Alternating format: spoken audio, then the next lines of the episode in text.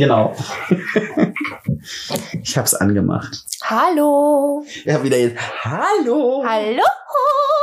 Jetzt war so großartig. Nein, ich halte jetzt mein Maul, weil heute geht's nicht um mich. Ach echt? Nein. Nein. Auch wenn diesen, geht mal nicht um die Fairy. ja, Wow. auch wenn ich so langsam versuche, diesen Podcast zu übernehmen. Zu assimilieren. Zu assimilieren. Oh. Dies ist ein Podcast. Sie werden assimiliert. Widerstand, Widerstand ist, Ist zwecklos. Nein, heute geht's um was anderes. ja. Ja, heute geht's um dich. Ja, nicht genau um mich, sondern um das Thema Trans. Intro.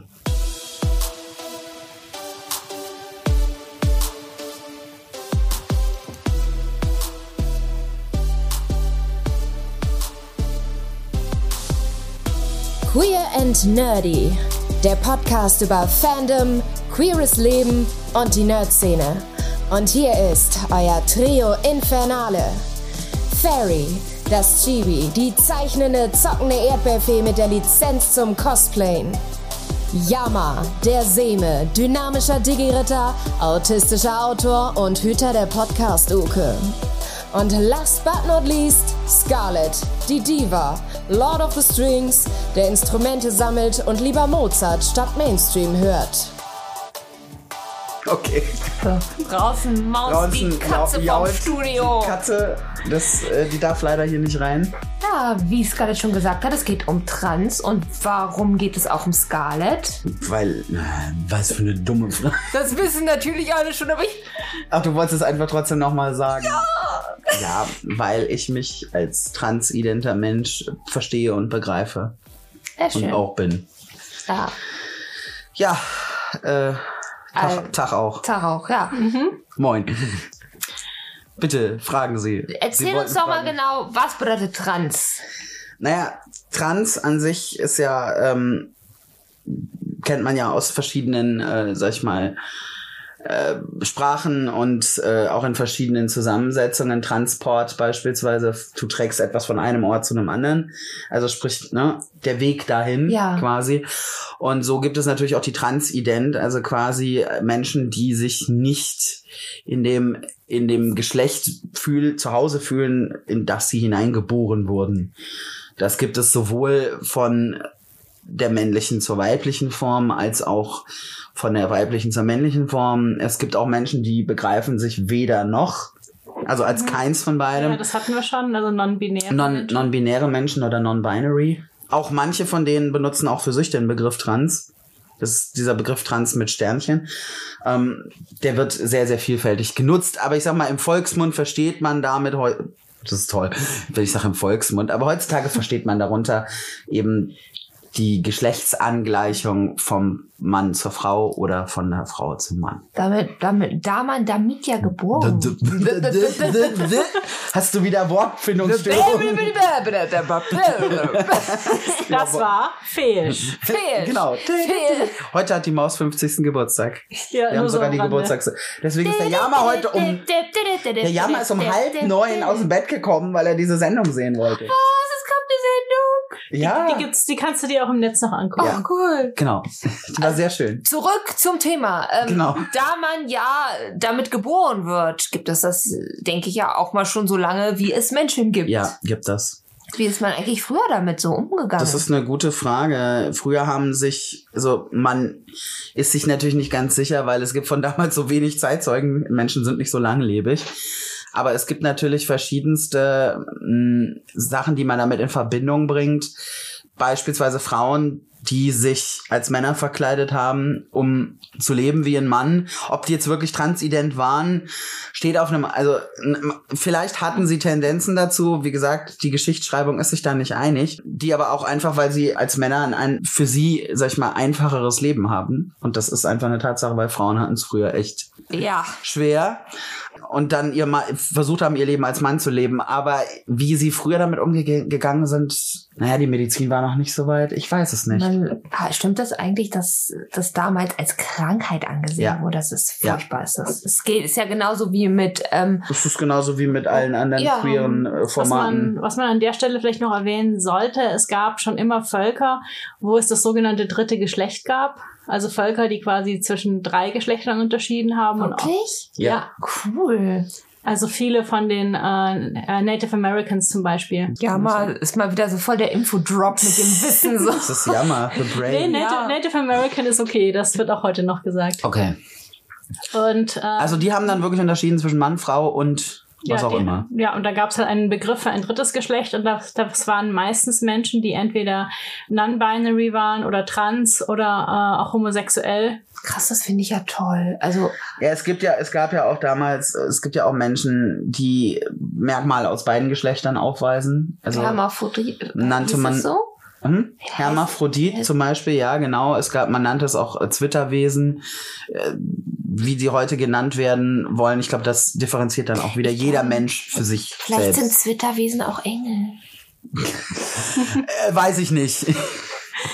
Ich möchte mich da jetzt nicht zu weit aus dem Fenster lehnen. Also es gab natürlich viele, viele, als die Medizin noch nicht so weit war, viele, viele Menschen, die daran sehr verzweifelt sind, weil es, wie gesagt, wie du sagtest, früher als Krankheit gehandelt wurde. Es gab dann die Diagnose Transsexualismus. Man bezeichnete sich dann auch als transsexuell. Punkt dabei ist, es wird nur auf das sexuelle Geschlecht, also auf das körperliche Geschlecht geschlossen. Die Identität des Menschen, also das Gender. Es wird Ja. ja unterschieden zwischen Sex, also sprich, bin ich körperlich Mann, Frau oder was dazwischen und Gender, also Das, sprich als Wand, Inneren, was genau, was ist. bin ich? Bin ich, fühle ich mich weiblich oder männlich oder nichts von beidem? Und es wurde halt rein auf das Sexuelle, also auf die, auf die Körperlichkeit geschlossen. Man hat dabei leider die Psyche auch sehr, sehr außer Acht gelassen. Heutzutage ist das zum Glück es kommt immer mehr, dass es weniger so ist. Dementsprechend nennen sich oder nennt man es jetzt auch Transidentität. Wie macht man das denn heute? Ich meine, du hast ja die ganzen Schinken durch, sozusagen, ne? Ja. Ich würde sagen, fangen wir doch mal von vorne an. Äh, war das, Also, wenn sich Mann und Frau oder wer auch immer ganz toll lieb hat. Nein. Nee, so weit, So weit ich vorne doch nicht. nicht. Ich wollte eigentlich fra äh, dich fragen, äh, Scarlett, als Kind ähm, hast du ja noch von dir geglaubt, du bist ein kleines Mädchen. Zumindest haben dir das alle gesagt. Aber du hast ja schon wahrscheinlich ziemlich früh gemerkt, dass das so nicht passt und dass du dich äh, da nicht wohlfühlst. Ja und nein. Also nein, ich habe, ich glaube, als Kind machst du, du machst weniger Unterschiede zwischen männlich und weiblich. Das ist dir egal. Es sind Spielkameraden oder eben blöde Leute. Also äh, du unterteilst nur in mag ich oder mag ich nicht. Zumindest habe ich das als Kind so gemacht. Ja, wirklich gewusst oder gefühlt, dass irgendwas anders ist als bei anderen Kindern meines Alters oder älter war. Oh, ja, ich glaube, zurückerinnern kann ich mich, da war ich ungefähr acht. Ich konnte es aber nicht benennen, weil ich bin in einem sehr behüteten Haushalt aufgewachsen. Da war Und das Internet gab's noch nicht. Nee, woher auch? Also man hat dann in der Pubertät schon mal gehört, es gibt Menschen, die fühlen sich im falschen Körper. Das wurde, ich glaube, in der Bravo irgendwie mal thematisiert, aber natürlich nicht so, nicht so ausführlich. Aber so genau was drunter vorstellen konnte man sich nicht. Man hat das dann auch gerne mit äh, mit Phasen. Nee, auch mit Transen, also mit auch mit Travestie und mit Drag in einen Topf geschmissen. Das sind halt Männer, die Frauenkleider tragen. Was natürlich nicht stimmt, aber man hat das ja damals, weil man es nicht besser wusste, sehr in einen Topf geworfen. Das ist nicht schön. Finde ich zumindest. Ja, äh, wie gesagt, die Leute wussten es damals nicht besser. Es gab noch kein Internet, beziehungsweise das Internet kam gerade erst auf. Das heißt, du hattest auch nicht so viel Möglichkeit, dich zu informieren. Weil du hättest dafür in eine Bibliothek gehen müssen und wirklich gezielt nach Fachbüchern suchen zu dem Thema. Und das gab es auch noch nicht so viele. Ja, man, man wusste es halt nicht besser. Also ich wusste das damals nicht, als ich so 14, 15 war. Ich wusste nur, irgendwas stimmt nicht mit mir. Was genau das ist, konnte ich einfach nicht ermessen.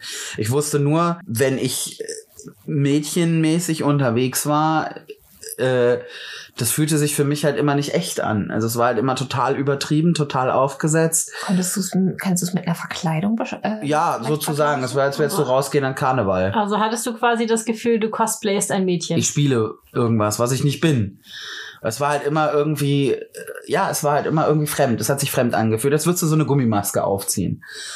Und ähm, ja, ich habe dann, ich habe dann, als ich ausgezogen bin, weil wie gesagt, ich hatte auch ein, ich hatte ein sehr äh, behütetes, aber auch ein recht konservatives und strenges Elternhaus, habe ich dann, als ich ausgezogen bin, schon äh, auch angefangen, mich auszuprobieren. Klar, ich meine, dass Mädchen Hosen tragen durften, war ja völlig normal. Gott sei Dank. Ja. Wir sind ja nicht mehr in den 70ern. Ähm, oder in den 50ern noch, Gott Oder in bewahre. den 40ern. In den 40ern gab es auch schon Hosen. Man nannte sie Paperback-Hosen. Okay, ich hau. Fun Fact am Rande.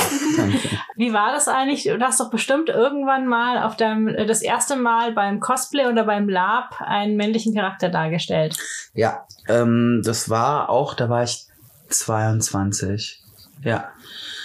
Da war ich 22, als ich in die, ich sag mal, in die, in die Cosplay- und LARP-Szene so wirklich eingetaucht bin. Weil, äh, ja, solange ich noch bei meinen Eltern wohnte, war da nicht so wirklich viel möglich.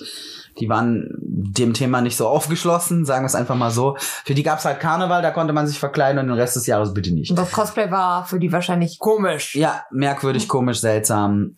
Aber das war so ziemlich alles, was sie nicht verstanden haben. Von dem her, egal. Ja, und ich habe dann, ich habe, glaube ich, der erste männliche Charakter, den ich wirklich gecosplayt habe, war seinerzeit André Grandier aus Lady Oscar. Oh, ja. Mit Perücke noch, weil ich ja noch lange Haare hatte. Schwarze Perücke, ne? Ja, korrekt. Ich erinnere mich nämlich mal auf Animex diese Bilder gesehen zu Gibt, haben. gibt's auch immer noch, die sind auch immer noch da. Und der zweite männliche Charakter, den ich dann sehr lange und auch sehr ausführlich gecosplayt habe, war Harry Potter, weil Harry Potter ja damals sehr im im Kommen war und wir haben hatten damals, ach, es gab alles Forenrollenspiele und äh, Auf- dann musste man natürlich auch mal auf eine Con gehen und dann hat man das halt angezogen. Aufgrund dieser Umstände war Scarlett für mich nämlich sehr lange der Harry. Sogar meine Mutter hat ihn Harry genannt. Ja, und das auch, es war immer sehr witzig, wenn, also es war ein bisschen absurd, aber wenn du dann ein Mädchen irgendwo in der Schlange gesehen hast und irgendeiner brüllte Harry und das Mädchen redet sich um was? es, ja, es sorgte für viel äh, äh, Verwirrung. Und ja, auf einer solchen Con traf ich eines Tages auch einen Freund von uns, sag ich mal. Und ähm, es war für mich nicht ganz ersichtlich, und ich bin ja von Natur aus neugierig, was er jetzt äh, ist außerhalb der Rolle, die er gespielt hat. Und dann habe ich ihn irgendwann einfach gefragt, sag mal, bist du jetzt ein Junge oder ein Mädchen? Ich kann das nicht so ganz äh, zuordnen. Und dann, ähm, es war schon relativ spät abends auf der Con und dann haben wir uns hingesetzt und dann hat er mir das in allen Einzelheiten erzählt, was er ist. War nämlich ein transidenter Mensch. Und ja, das war für mich ehrlich gesagt jedes zweite Wort aus dieser Geschichte, die er erzählt hat, obwohl es seine war, war für mich so eine Ohrfeige mitten ins Gesicht. Weil ich konnte bei, ich sag mal, 95 Prozent dessen, was er erzählt hat, geistig einen Haken dahinter setzen und sagen, kenne ich, kenne ich, kenne ich, kenne ich. Und es war, es war beängstigend. Ich habe dann auch, ich habe ihm Fragen gestellt, verschiedenster Art, weil ich natürlich super neugierig war und ich das erste Mal wirklich mit so, mit jemandem äh, dieser, äh, sag ich mal, Gruppierung Mensch in Kontakt kam. Und wir haben uns dann auch angefreundet. Und ähm, es war für mich aber noch sehr lange, ich habe das noch sehr lange vor mir hergeschoben. Also wie gesagt, damals war ich 22. Und ähm, ich habe das sehr lange vor mir hergeschoben. Ich habe es auf Hormone geschoben. Ich habe gedacht, ja, vielleicht ist es nur eine Phase, vielleicht habe ich einfach nur ein Hormonproblem oder oder oder oder. Ich habe ihn da auch mehrmals um Rat gefragt, ähm, der auch sagte, überleg dir das genau. Ne, du musst dir da wirklich sicher sein, weil der Weg dahin ist halt auch nicht einfach bis heute. Hat aber Gründe, dass der nicht einfach ist. Auch gut so. Also meiner Meinung nach ist es gut so. Ich andere, finde andere auch- mögen, andere mögen das äh, als als Steine und Hindernisse sehen. Das verstehe ich auch. Es ist wichtig, weil manchmal, also ich will jetzt gar nicht sagen, dass Leute, die ähm, sich ähm, halt als transident fühlen, dass das bei denen ähm, nicht stimmt, aber mein, bei manchen ist es eine Phase. Und da ist es gut, wenn man da wirklich lange drauf hinarbeitet, um wirklich, Ja. weil, ähm, wenn du dann am Ende, äh, mer äh, Ende denkst, das ist eine Phase und dann denkst du dir, scheiße, was jetzt? Dann, ja, Ja, es, es sind halt einfach Dinge, die du nicht mehr rückgängig machen Genau. kannst. Ja, ich, ich sehe Also ich habe zehn Jahre überlegt. Ich wünsche mir heute, ich hätte etwas weniger lang Mhm. überlegt, aber ich glaube, ich musste auch geistig und, und psychisch auch reifen, um dann ähm, mit Anfang 30 zu sagen, okay, jetzt da kam ich dann an einen Punkt, wo ich Mhm. einfach wusste, es geht nicht mehr weiter. Ähm, ich muss euch da jetzt trotzdem mal kurz widersprechen. Ich sehe das nämlich ein bisschen anders. Ja. Also es ist jetzt nur meine Meinung. Äh, wie gesagt, ich bin nicht trans, aber ich finde, dass der Weg ein bisschen zu lang und ein bisschen zu hart ist. Weil ähm, Man kann heute einige Sachen, könnte man vereinfachen. Das ja, ist richtig. ja, also gerade diese, dieser ganze Behördenkram und man weiß ja auch nie, mit, äh, mit wem man da zu tun hat. Du hattest jetzt einen sehr vernünftigen Psychologen, aber es gibt vielleicht andere Leute, die geraten an andere Psychologen, an Ja. andere Menschen bei Behörden. Vielleicht werden die auch äh, niedergemacht oder man versucht sie davon abzuhalten. Und ähm, also ich sehe das ein bisschen zwiespältig, dass der Weg Es ist, es ist eine, ja, es ist eine, es ist eine, das ist eine, eine, ähm, eine sehr, da sind die Leute auch sehr geteilter Meinung. Mhm. Ich stimme dir, was die Behörden angeht, zu, Ja. weil du brauchst heutzutage immer noch, du brauchst zwei Gutachten, unabhängig voneinander, bei Gericht für die Namensänderung. Du musst bei Gericht einen Termin machen und, und, und, und. Ich finde es sinnvoll, dass man nicht einfach so seinen Namen ändern kann, Ja. weil, Entschuldigung bitte, das ist ein echt bürokratischer Aufwand. Und wenn dann einfach jeder aus einer Laune heraus mal seinen Namen ändern würde und könnte, dann die Gerichte kämen zu nichts anderem mehr. Und das ist, das ist dann schon richtig. Aber ich sag mal, dass man wirklich äh, teilweise, dass die, dass die Bürokratie da noch sehr, sehr langsam arbeitet. Sie, sie bemühen sich schon um schnelleres Arbeiten. Aber du hast recht, bürokratisch könnte man da doch einiges vereinfachen. Das. Psychologisch finde ich es eigentlich aber ganz gut, dass man da so lange, ge- äh, so lange, ähm, Es ist halt ein, Al- also man muss dazu sagen, wenn wenn du dich entschließt, diesen Weg zu gehen. Ich habe das Mhm. damals, ich kann es jetzt nur an meinem Beispiel festmachen. Mhm, ja, erzähl mal, wie es auch an den an den gelaufen Beispielen, die ich die ich kennengelernt habe auf meinem Weg schon vorher. Ähm, ich habe mir einen Psychiater gesucht, also das ist der, der auch Drogen verschreiben darf, noch da zusätzlich. Ähm, der, ich habe aber auch wirklich nach einem gesucht, der Erfahrung hat auf diesem Gebiet. Das ist auch immer wichtig. Sucht euch nicht irgendjemanden, nur weil der Psychologe oder Psychiater dran steht, sondern es gibt heute das Internet, Leute, dann nutzt es auch. Googelt nach transerfahrenen ähm, Psychologen und Psychiatern, die euch da weiterhelfen können. Weil wenn die mit solchen Menschen schon zu tun gehabt haben, dann wissen die in der Regel Ja. auch, was da zu tun ist. Habe ich, ich hatte das Glück, ich habe einen Psychiater äh, kennengelernt, ich bin da äh, mal vorstellig geworden. Der hat ähm, mit mir einen, es gab natürlich die, es gibt diese Tests, die sind teilweise, stammen die, glaube ich, wirklich noch aus den 70ern äh, sind ein bisschen modernisiert worden, Gott sei Dank. Aber er hat auch privat, also er äh, nicht privat, er hat auch persönlich mit mir gesprochen und ähm, einfach meine auch meine psychische Verfassung ausgelotet, weil das ist ein nicht zu unterschätzender Teil. Weil wenn du dich einfach nur schlecht fühlst, dann kann es wirklich sein, dass es eine Phase ist und du Ja. denkst, wenn ich jetzt ein Mann wäre oder andersrum, wenn ich eine Frau wäre, dann wäre es leichter. Also das müssen die schon ausloten, weil Weil- du kannst sie halt hinterher verklagen. weil wenn es euch schlecht geht, dann, dann wollt ihr Veränderung und Natürlich, und die Veränderung kann sich halt manchmal auch so auswirken. ja. Jedenfalls hat er dann gesagt, gut, ich empfinde das bei Ihnen als recht eindeutig. Ich gebe Ihnen jetzt äh, die Nummer eines Kollegen, das war den eben dann ein Therapeut, der auch in, äh, in der Stadt in Nürnberg praktiziert, in deren Nähe wir ja zu Hause sind. Und ähm, dieser Therapeut kannte sich halt auch aus. Und ich hatte dann mit ihm eine, eine Sitzung. Wir haben uns dann ein bisschen kennengelernt, so über ein, zwei, drei Sitzungen, wo er dann auch sagte, gut, er geht davon aus, dass das relativ eindeutig ist bei mir. Und er würde mich dann auf diesem Weg äh, auch unterstützen und begleiten.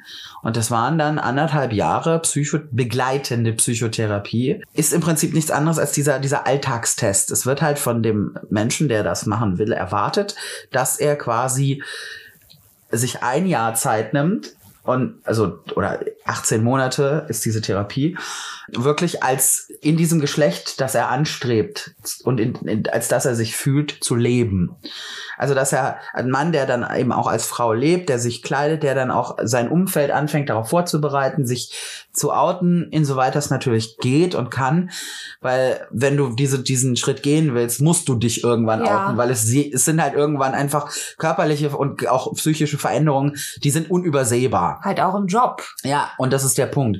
Und ähm, es war es war nicht ganz einfach. Also ich muss sagen, mit ihm, ich bin mit ihm super klargekommen. Er war immer sehr verständnisvoll, aber auch immer sehr objektiv. Und der Vorteil war halt durch ihn, da er diesen Weg kannte. Er hat mir gesagt, halten Sie sich bitte daran, was ich Ihnen sage, was die Bürokratie angeht, und Sie werden keine Probleme haben. Und ich habe mich dran gehalten und ich hatte keine Probleme. Also manche warten ewig auf, äh, auf ihren Bescheid von der Krankenkasse für OPs, für Kostenübernahmen. Äh, Ich habe mich an die Fristen gehalten, ich habe alles abgegeben. Ich hatte den Bescheid nach zwei Wochen. Nicht nach sechs Wochen oder vier, sondern nach zwei Wochen auf dem Schreibtisch. Dann machst du es dann bemerkbar, wenn der äh, Psychiater dann wirklich Ahnung Ja, der hat. Psychiater oder, oder eben Oder der der- Psychologe, der Therapeut, wenn der Ahnung hat, bitte sucht euch da jemanden, der, äh, der sein Handwerk da versteht. Ja. Da, so viel zu dem Thema. Ähm, da muss ich dir widersprechen, wenn die Leute am Psychologen geraten. Die Leute sollen suchen. Es gibt Google, es gibt Listen, es gibt Foren für transidente Menschen, es gibt Selbsthilfegruppen, wo man hingehen kann, es gibt überall, du musst ja nicht persönlich da antanzen, wenn du das nicht möchtest, aber du kannst dich in Foren austauschen. Es gibt so viele Möglichkeiten heutzutage, Leute, dann nutzt sie bitte auch. Gut, ähm, wie lief denn das dann im Job ab? Du hast dich ja dann auch im Job geoutet. Erzähl mal da ein bisschen. Das von. war lustig. das war wirklich lustig. Ähm, ich habe zu der Zeit meine Ausbildung als Buchhändler gemacht und ähm, die kannten mich natürlich da auch noch als Mädchen oder als junge Frau. Und ähm, ich bin dann irgendwann zu meinem, ähm, ja, zu einem unserer Betriebsräte gegangen und habe gesagt, du, ich muss mal mit dir reden. Äh, ich muss dir was erzählen. Weil ich wusste, ich muss jetzt das zweite Mal ins, also es gab, die Berufsschulausbildung war da in, in Blockunterricht im Internat. Also du musstest zweimal ins Internat für neun Wochen. Und ich wusste, mein zweites Mal Internat steht bevor und ich hatte keine, ich wusste, ich gehe da nicht mehr als Mädchen hin. Das geht einfach nicht mehr. Ich war damit einfach durch. Es ging einfach nicht mehr anders. Und ähm, ich bin dann zu ihm hin und habe dann mit ihm gesprochen, habe ihm das erzählt. Er sagte, gut, kein Thema. Ich kann gerne mitkommen zu dem Gespräch, wenn du möchtest. Du das, also wir sollten es der Chefin schon sagen, weil die kann dann auch mit den Mitarbeitern sprechen, weil wenn, dann möchtest du ja auch sicher, dass dich jeder dann auch so anspricht. Ja, gut. Wir sind dann, haben dann also einen Termin mit der Chefin, äh, erstmal mit der zweiten Chefin vereinbart, die lustigerweise auch queer ist, weil sie mit einer Dame verheiratet ist, Oh. schon seit ewigen Zeiten. Und ähm, dann habe ich auch ein bisschen rumgestammelt, dann habe ich es ihr erzählt. Sie hat dann auch nur gelacht, also gelacht im positiven Sinne, hat gesagt, Mensch, ja klar, kein Problem, ich komme mit Ihnen mit. Das klären wir. Und als, ich sag mal, unsere Chefin, Chefin, die auch einen, einen recht strengen Charakter hat, ähm, als wir das der erzählt haben, war das ein kurzes, ja, passt. Passt für mich mehr, als wenn sie hier im rosa Kleid angetanzt wären. Also das war so ihr, ihre Formulierung von, ich habe damit kein Problem. Sie hat dann gefragt, wie wir das den Mitarbeitern sagen. Und sie hat es dann letzten Endes auf dem, auf dem Betriebsfest, bei der Betriebsfeier, sagte sie, wir können das ja bei den Jubilaren und Geburtstagen verkünden. Das ist ja wie ein Geburtstag. Und das hat sie dann so auch gemacht. Ich war zu der Zeit im Internat, ich konnte leider nicht zu dieser Betriebsfeier kommen. Aber sag mal so, als ich wieder zu Hause war in meiner Stammfiliale, äh, war das kein Thema mehr. Das war ein, ach, guten Morgen, Herr Prinz. So wünscht man sich In dem das Fall. doch. Ja, also so, ich hatte das ein sehr, sehr angenehmes Outing im Job. Ja. Aber das ist nicht immer so, Ja. leider. Hm. Das Out, dafür war das Outing von meiner Familie eine Katastrophe. Ja. Also das ja, war. Das wäre jetzt meine nächste Frage gewesen. ja, meine Freunde haben das sehr, sehr entspannt aufgenommen. Ich weiß noch, wie du mich angerufen hast. Und ich so, okay. es war, es war sehr lustig. Wir hatten an einem Abend Freunde da und äh, dann äh, sagte ich, nehmt euch mal ein Bier, ich muss euch was sagen. Und der eine meinte dann, ja, ich weiß eh schon, worum es geht. Und alle anderen meinten, ach, red nicht, du hast keine Ahnung. Und er guckte mir ins Gesicht und sagte mir auf den Kopf zu, du bist trans, oder? Und ich sagte, ja. Und er sagte, hä, ich tue immer nur so empathielos. Ich bin nicht so. ja, äh, Grüße gehen raus an dieser Stelle. an Nilla. Nilla. Bist nicht und hab dich lieb. Ähm, ja, mit der Familie war es nicht einfach.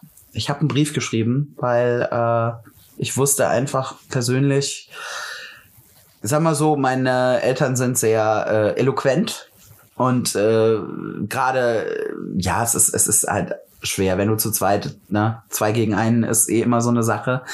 Ich Und- hatte dir angeboten, dass ich mitkomme. Ja, danke, fall mir jetzt auch noch in den Rücken. Ist okay. schlagt euch, schlagt euch. Nee, nicht heute. Nachher wieder. heute, ist, heute ist Sonntag, heute ist Waffenstillstand. Stimmt, stimmt, hast recht. Nee, und dann habe ich, ja, ich habe dann mich entschieden, einen Brief zu schreiben, weil ich wusste, da kann mir keiner ins Wort fallen. Ich kann alles sagen und schreiben, was ich fühle und empfinde. Ja, und dann war erstmal, ich glaube, dann war erstmal Schockstarre angesagt. Also der erste, der sich dann gemeldet hat nach ein paar Tagen, war mein Vater. Der dann auch sagte, deine Mutter möchte jetzt gerade nicht mit dir reden. Wo ich dann auch sagte, okay, das muss ich dann akzeptieren.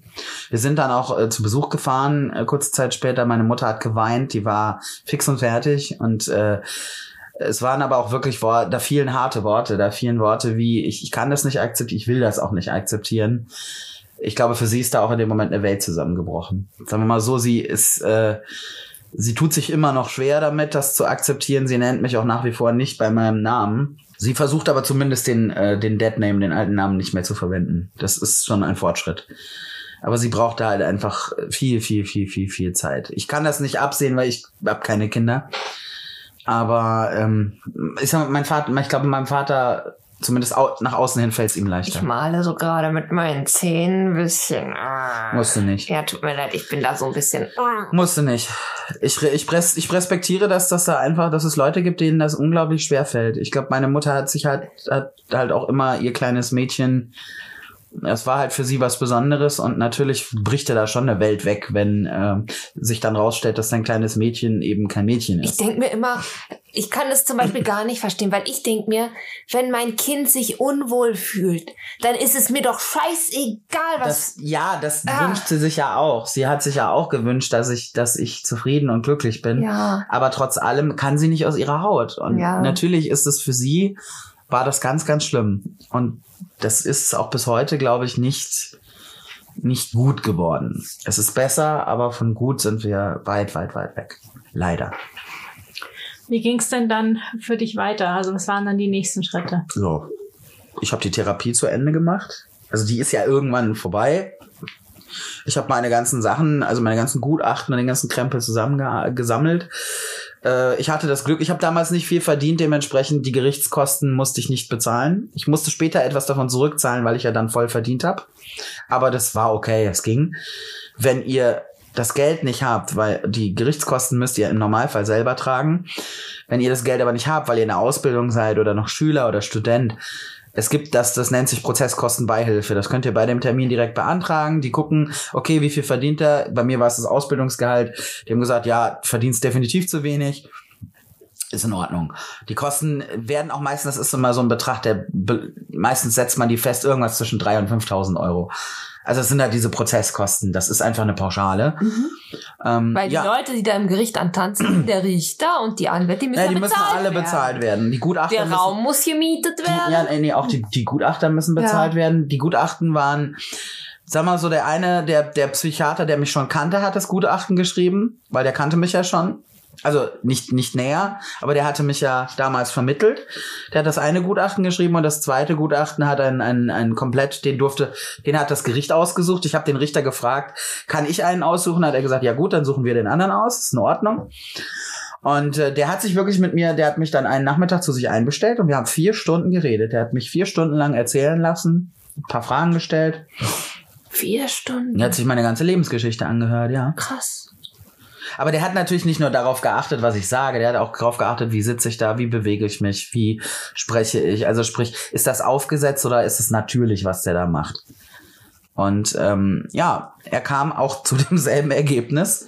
Dann habe ich den ganzen Krempel eingereicht bei der Krankenkasse und ja, dann kamen, ähm, als der Bescheid da war, ich habe im ich habe mich dann um OP-Termine gekümmert, gerade um eine Mastektomie, um die Brüste loszuwerden, sag ich mal. Das ist somit das Erste, was dir schon einen großen Schritt in die Normal. für dich gewünschte Richtung. Was macht man eigentlich sonst, wenn man die Mastektomie kann, ähm, kann man das wegbitten eigentlich? Ja, ich habe immer, ich bin mit Binder in die Arbeit gegangen und es waren 30 Grad und ein Binder. Und was ist nicht? Also ihr, äh, ich konnte irgendwann nicht mehr, ich konnte nicht so viel ausziehen, ohne dass es unanständig geworden wäre. Also Leute, das war echt nicht witzig.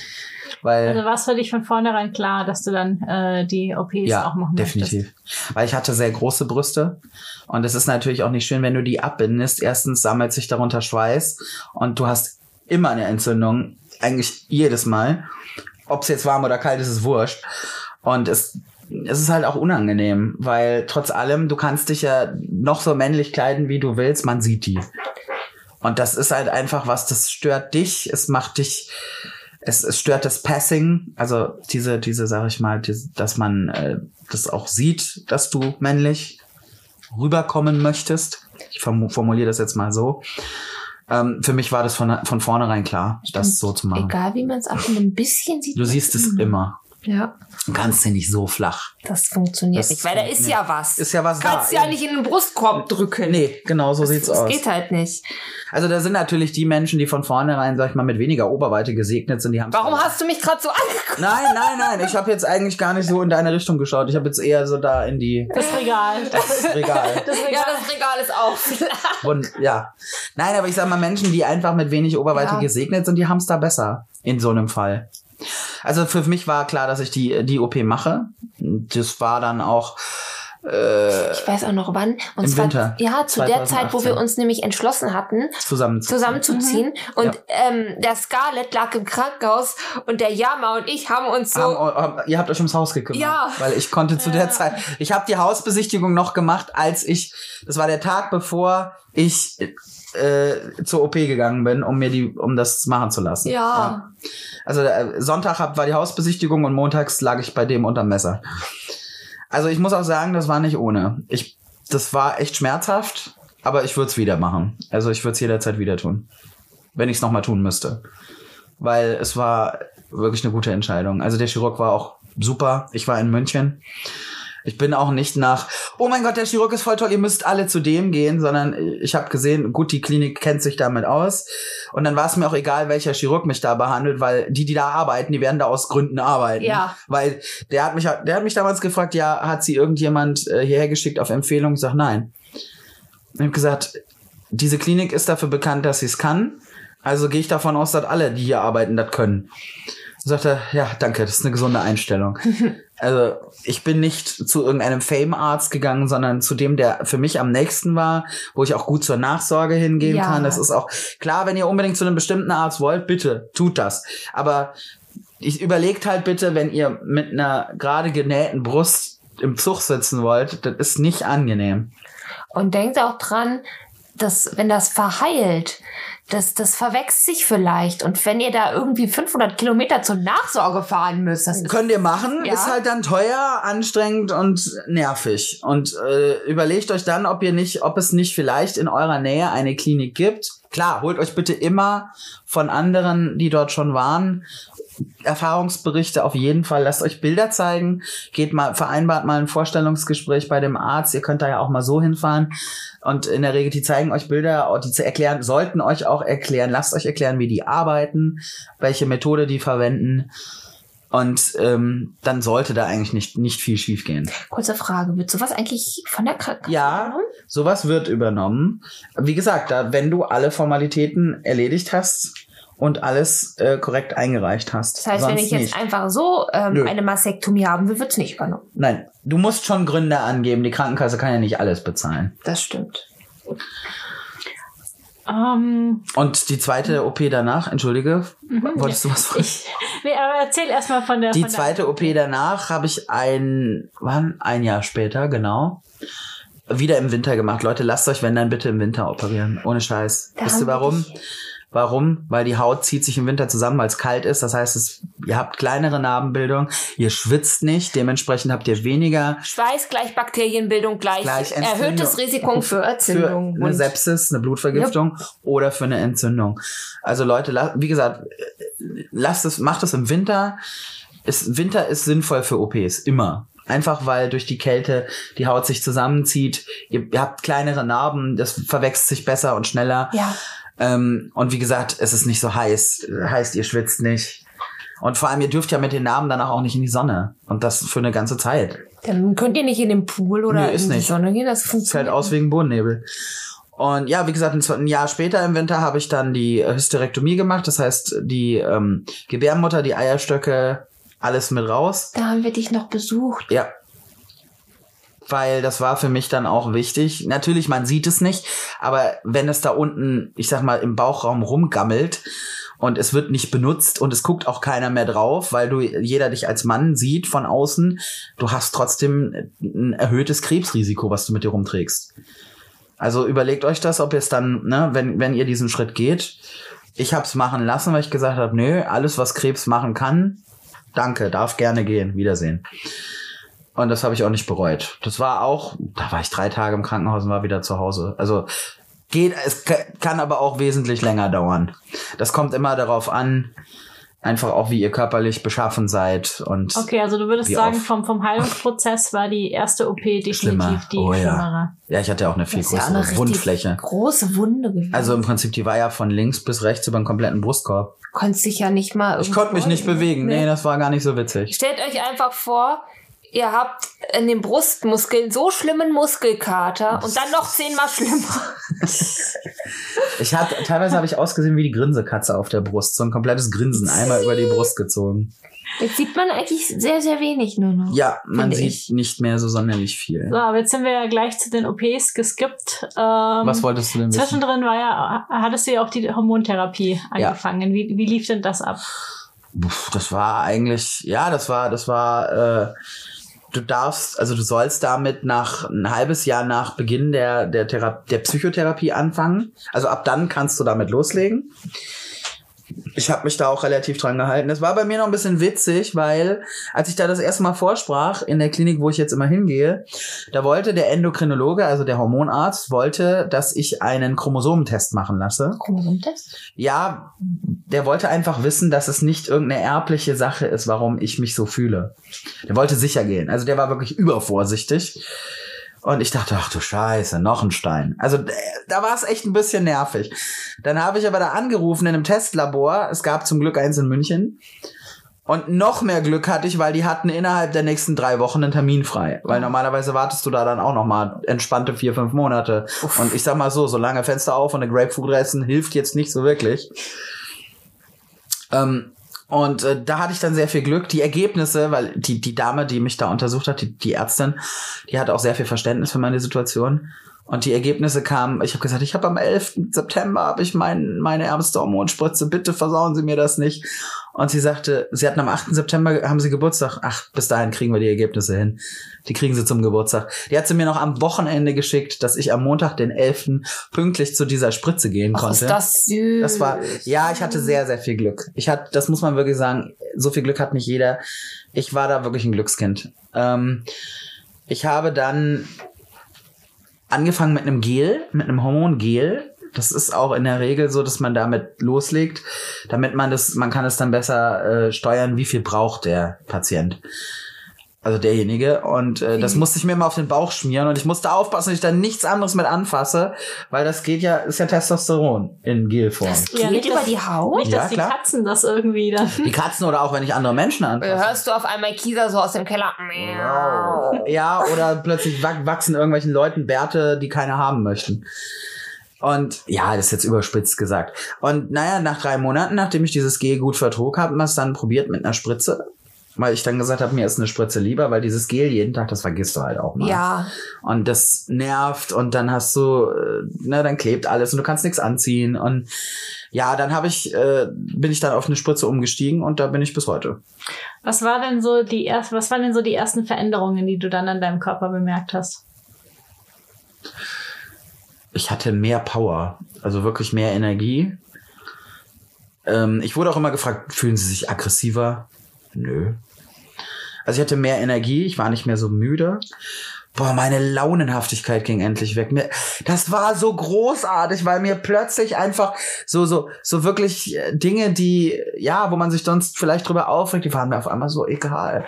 Ich war viel entspannter, ich konnte, also ich habe es halt an der Psyche gemerkt, ich war entspannter, ich war gelassener, sehr viel gelassener, ruhiger. Also nicht mehr so aufbrausend und so, so, so von 0 auf 100 in zwei Sekunden. Ja, und dann körperlich mehr Haare.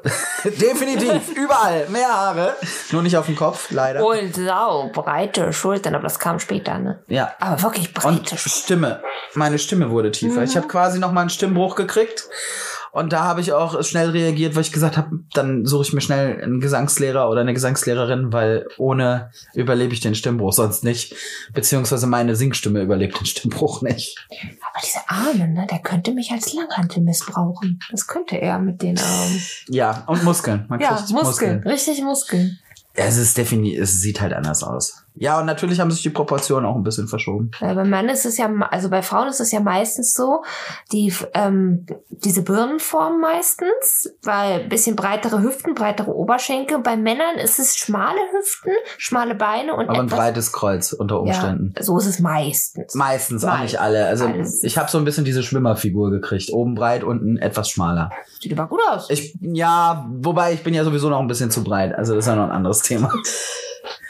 Ja, das waren so die ersten Veränderungen, war Stimme, Psyche, Haare.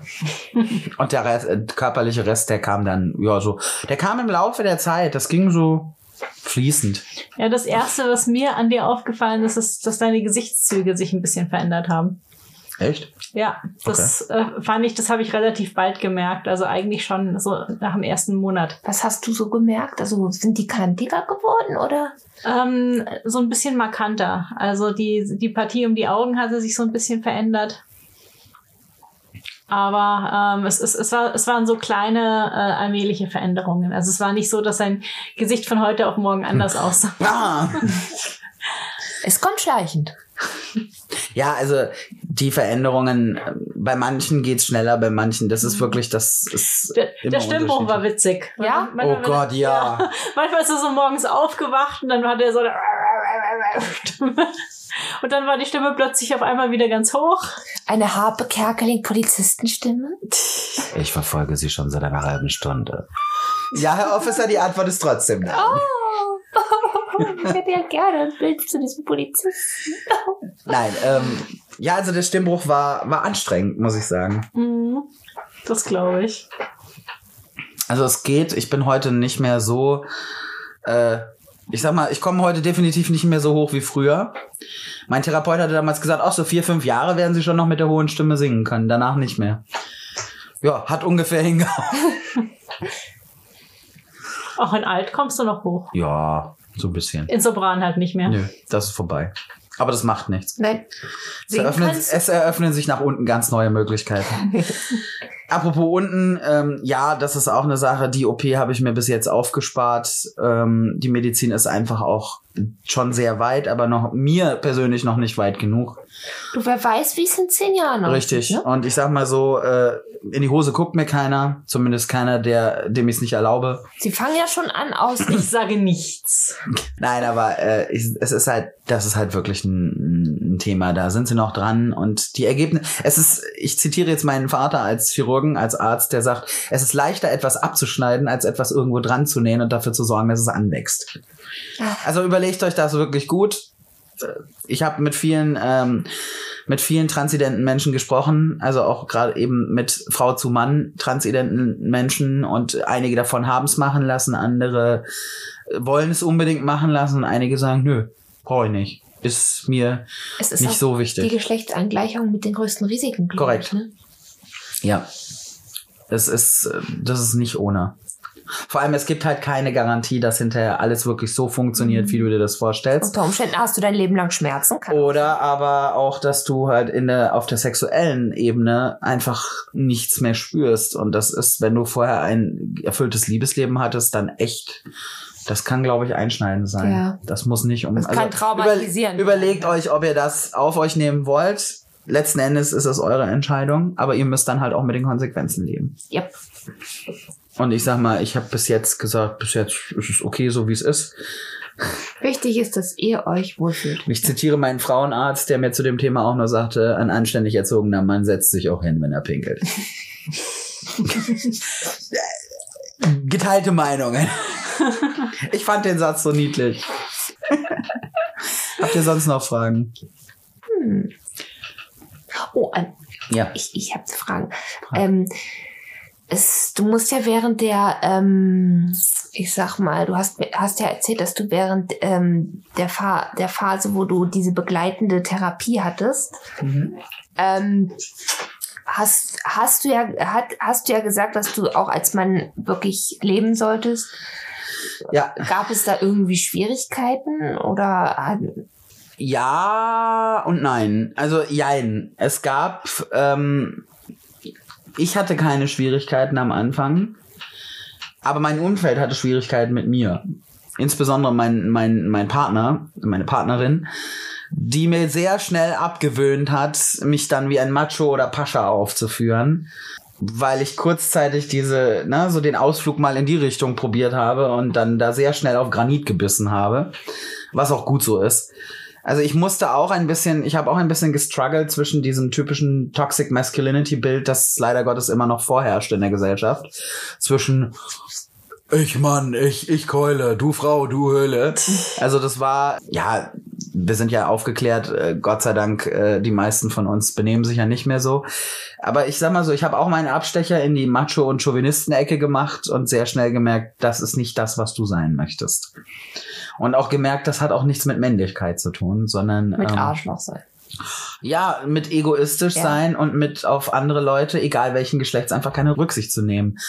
Und das war für mich, äh, ja, das war auch, da, da musste ich mich auch selbst finden. Das hat auch ein bisschen gedauert. Jetzt bist du der Gentleman. Ich bin ich. Und ich kann ein Gentleman sein, wenn mein Gegenüber das möchte und auch wenn ich das möchte und der Meinung bin, es ist jetzt angebracht. Ich kann auch ein Arschloch sein, wenn ich merke, mein Gegenüber ist jetzt in der Stimmung, dass er ein Arschloch verträgt. Ich habe bis jetzt immer nur den Gentleman gesehen. Sagen wir so, meine, meine weibliche Seite hat auch nichts gegen den Gentleman einzuwenden. Ich kriege Aber immer gegen- aber gegen Usagi und. Mamoru-Vibes von euch. Aber, aber gegen den Macho. Ja, definitiv. Ich wollte gerade sagen, ich kriege immer die Usaki und Mamo-Vibes. Oh Gott. Und das war der, den ich am meisten gehasst habe. Und ich bin die nervige Cheap-User. Ja, das ist richtig. Gut, dass du nicht unser Kind bist.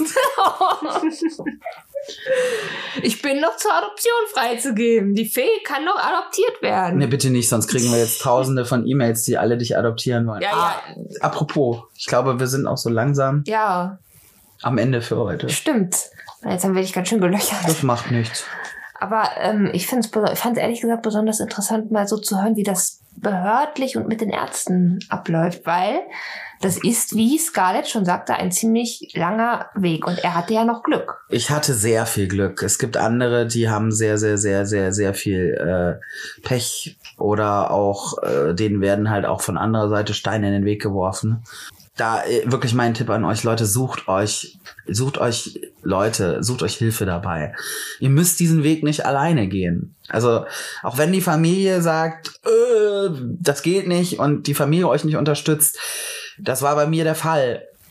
Ich habe es trotzdem gemacht, weil ich wusste einfach, entweder ich mache es oder ich bin in den nächsten vier Jahren so weit, dass ich mich umbringe oder wenn ich es nicht schaffe, eingewiesen werde, weil ich versucht habe, mich umzubringen. Ich sage das jetzt einfach mal ganz, ganz direkt. Und Leute, bevor ihr an den, an den Punkt kommt, das ist euer Leben. Ja, ihr müsst das leben. Das kann niemand für euch machen. Und ihr müsst. Ich habe irgendwann gemerkt, äh, ich bin zu alt, um nicht glücklich sein zu wollen. Ich will den Rest meines Lebens damit verbringen, glücklich zu sein und zufrieden zu sein. Und nicht so zu sein wie Und ich war 30 und äh, manche, manche kommen früher an den Punkt. Wenn ihr früher an dem Punkt seid, dann macht es früher, dann habt ihr länger was davon. Und wie gesagt, wenn ihr, wenn ihr Probleme habt, wenn, wenn da Leute nicht, ähm, nicht, euch nicht helfen, wenn ihr mit eurem Umfeld da Probleme habt oder nicht wisst, wie ihr es anstellen sollt, dann sucht euch jemanden. Und wenn ihr gar, ne, es gibt Hilfe, Hilfseiten. Und wenn ihr gar nicht weiter wisst, könnt ihr uns auch anschreiben. Dann helfen wir euch oder vermitteln euch an jemanden, der euch weiterhelfen kann. Das ist auch kein Problem. Aber macht das nicht alleine. Also wenn ihr, wenn ihr so fühlt, dann traut euch. Traut euch, sprecht mit jemandem drüber. Und wenn es mit, wenn's wir sind, dann sprecht mit uns drüber. Ist auch okay. Gar kein Thema. Ja, ihr könnt uns nämlich erreichen. Richtig. Wo denn? Also, einmal könnt ihr uns erreichen. Ich habe mir die E-Mail gemacht. Darf ich jetzt mal die Ja! queer und nerdy at gmail.com. Sehr schön. Hast du fein gemacht. Wenn ihr altmodisch sein wollt, natürlich. Ansonsten, Ansonsten kann man uns über ähm, Instagram erreichen, über Facebook und über Twitter. Korrekt. Queer und nerdy. Immer queer und nerdy. nicht queer and, sondern und. Immer und. Und Ja? wir sind ja ein deutscher Podcast. ja, ein deutscher Podcast. Und Apropos und hören. hören könnt ihr uns auf dieser Podimo, Spotify, iTunes. iTunes und immer noch nicht auf Soundcloud, aber wir arbeiten dran. Hey, ich glaube, das wird dein Running Gag, oder? Ja, das mit dem Sound. Ich weiß nicht. Ihr könnt uns auch auf Steady äh, unterstützen, wenn ihr das wollt. Schon ab 5 Euro geht's los. Da kriegt ihr dann auch noch extra Content Oder auch mal ein kleines Geschenk oder Ja. ein großes Geschenk, Oder ein mittleres Geschenk. Ja. Oder ein je nach- halb großes. Nicht die Fairy, die wird nicht verschenkt. Die, wird, Nein. die, ist unver unverschenkbar und unverkäuflich. Ja, und außerdem, wir haben mehrere Leute auf Steady. Wir müssten mich dann aufschneiden. Ja, das wäre eklig. Jeder kriegt den Nein. Darm, der andere die Pfui, aus, aus, aus, aus. An dieser Stelle vielen Dank an, an die Leute, die uns schon auf Steady unterstützen. Dankeschön. Thank you very much. Ihr seid toll. Ja, Ihr alle seid toll. wir sehen uns gleich in der, oder hören uns gleich in der Chill Out Lounge. ja. Und äh, ja, was machen wir jetzt? Gehen wir ein bisschen an die frische Luft, oder ist so schön draußen? Ja, ja, lass machen. Oder? Ich würde sagen, die Sonne scheint. Also Leute, vergesst nicht, Sonne scheint, rausgehen, Vitamin D tanken. Aber nicht eure Sonnencreme vergessen, ja? Weil auch, wenn es noch kalt ist, cremt euch ein. Ja. Hautkrebsrisiko ist da. Ja, also. Ja? Gut, die Fairy hat gesprochen. Und wir, und wir sehen uns dann in zwei Wochen wieder. Tschüss. Bis dann.